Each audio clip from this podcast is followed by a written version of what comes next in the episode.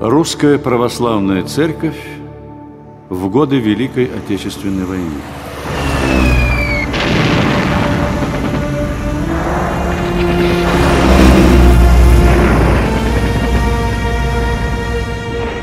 Двадцать второго июня 1941 года, в день всех святых в земле российской просиявших, Германия напала на Советский Союз. Началась Великая Отечественная война. В своих пропагандистских обращениях к русскому народу немецкое правительство, спекулируя на печальных страницах российской истории, пыталось предстать в облике защитника религии. Однако митрополит Сергий, бывший в то время фактическим главой русской церкви, в первый же день войны обратился ко всем верующим с посланием, в котором призвал русский народ не верить лживой пропаганде и встать на защиту Отечества. Фашистующие разбойники напали на нашу Родину. Повторяются времена Батыя, немецких рыцарей, Карла Шведского, Наполеона. Жалкие потомки врагов православного христианства – хотят еще раз попытаться поставить народ наш на колени перед неправдой. Вспомним святых вождей русского народа Александра Невского, Дмитрия Донского, полагавших свои души за народ и родину. Положим же и мы души свои вместе с нашей паствой. Церковь благословляет всех православных на защиту священных границ нашей Родины. Господь нам дарует победу.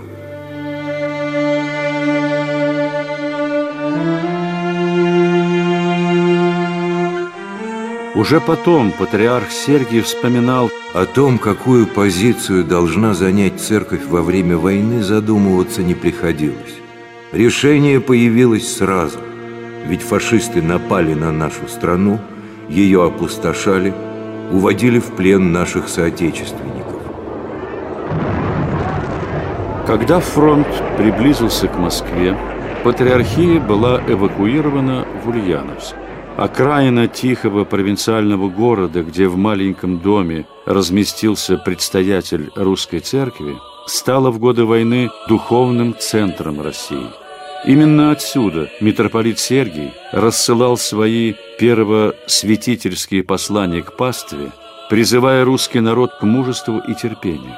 Церковь раз и навсегда должна соединить свою судьбу с судьбою паствы, как на жизнь, так и на смерть. И это она делает не из лукавого расчета, что победа обеспечена за нашей страной, а во исполнении лежащего на ней долга, как мать, видящая смысл жизни в спасении ее детей. По указу Синода по всей стране в православных храмах ежедневно за богослужением возносилась молитва о сокрушении врагов и даровании победы. Во многих приходах по стране проводился сбор средств на нужды обороны, на подарки бойцам, на содержание раненых и сирот в детских домах. В 1942 году Митрополит Сергий обратился к пастве с призывом собрать средства на сооружение танковой колонны имени Дмитрия Донского. В ответ на этот призыв вся церковная Москва собрала свыше двух миллионов рублей. В блокадном Ленинграде православные собрали 1 миллион, а всего на танковую колонну было собрано более 8 миллионов рублей. И в последующем призывы Сергия к пожертвованиям на нужды обороны Отечества встречали самую горячую поддержку. Так, на деньги верующих были построены авиаэскадрилья имени Александра Невского и самолеты сибирской эскадрильи «За Родину». Всего за войну по приходам было собрано и передано правительству более 300 миллионов рублей на нужды фронта. Грозная опасность нависшая над самим существованием нашего государства, необходимость всенародного единения для победы над врагом, патриотическая позиция русской церкви побудили советское правительство к изменению религиозной политики. Начали открываться приходы, закрытые в 30-е годы. Многие из оставшихся в живых священнослужителей были освобождены из лагерей. Возобновились архиерейские хиротонии. Прекратил свое существование союз воинствующих безбожников. Были закрыты антирелигиозные музеи. В начале войны в Ленинграде оставалось только пять действующих православных храмов, но они не прекращали богослужений во время блокады даже в будни. Из-за несмолкаемого обстрела, от взрывов бомб, окна в храмах нередко были выбиты, температура опускалась ниже нуля, однако певчие пели в пальто, в валенках, от голода едва держась на ногах. И эти храмы были переполнены молящимися и причастными. 4 сентября 1943 года митрополит Сергий вместе с двумя митрополитами был приглашен в Кремль для встречи со Сталиным. Глава правительства заявил, что хочет знать нужды церкви. Во время беседы митрополит Сергий указал на необходимость широкого открытия храмов, созыва собора и выборов патриарха – наконец, открытие духовных учебных заведений, так как у церкви отсутствуют подготовленные кадры. Здесь Сталин неожиданно прервал молчание.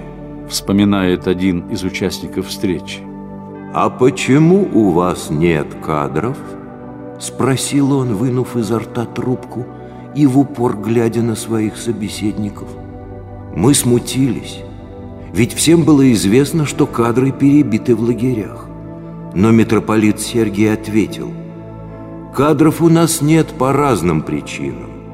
Одна из них – мы готовим священника, а он становится маршалом Советского Союза».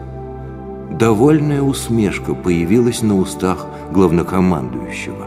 Он сказал, «Да-да, как же, я семинарист. Слышал тогда и о вас».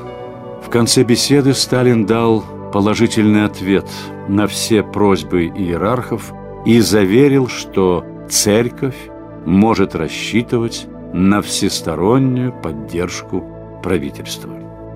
И действительно, спустя всего четыре дня после беседы состоялся собор. Некоторые из архиереев были доставлены на него прямо с тюремных нар. Во всех епархиях продолжали открываться закрытые ранее приходы. За один только 1944 год было открыто более 200 храмов.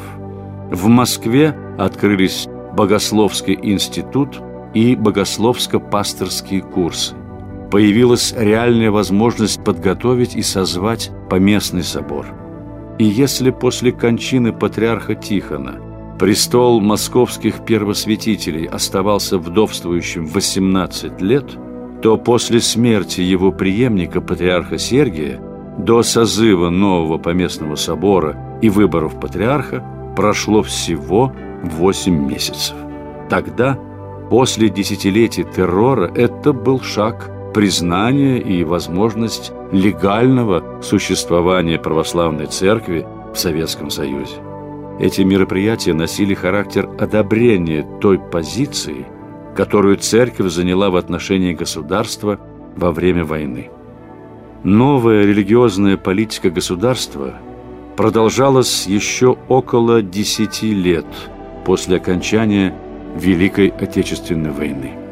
Изменение этой политики произошло уже при новом руководстве страны.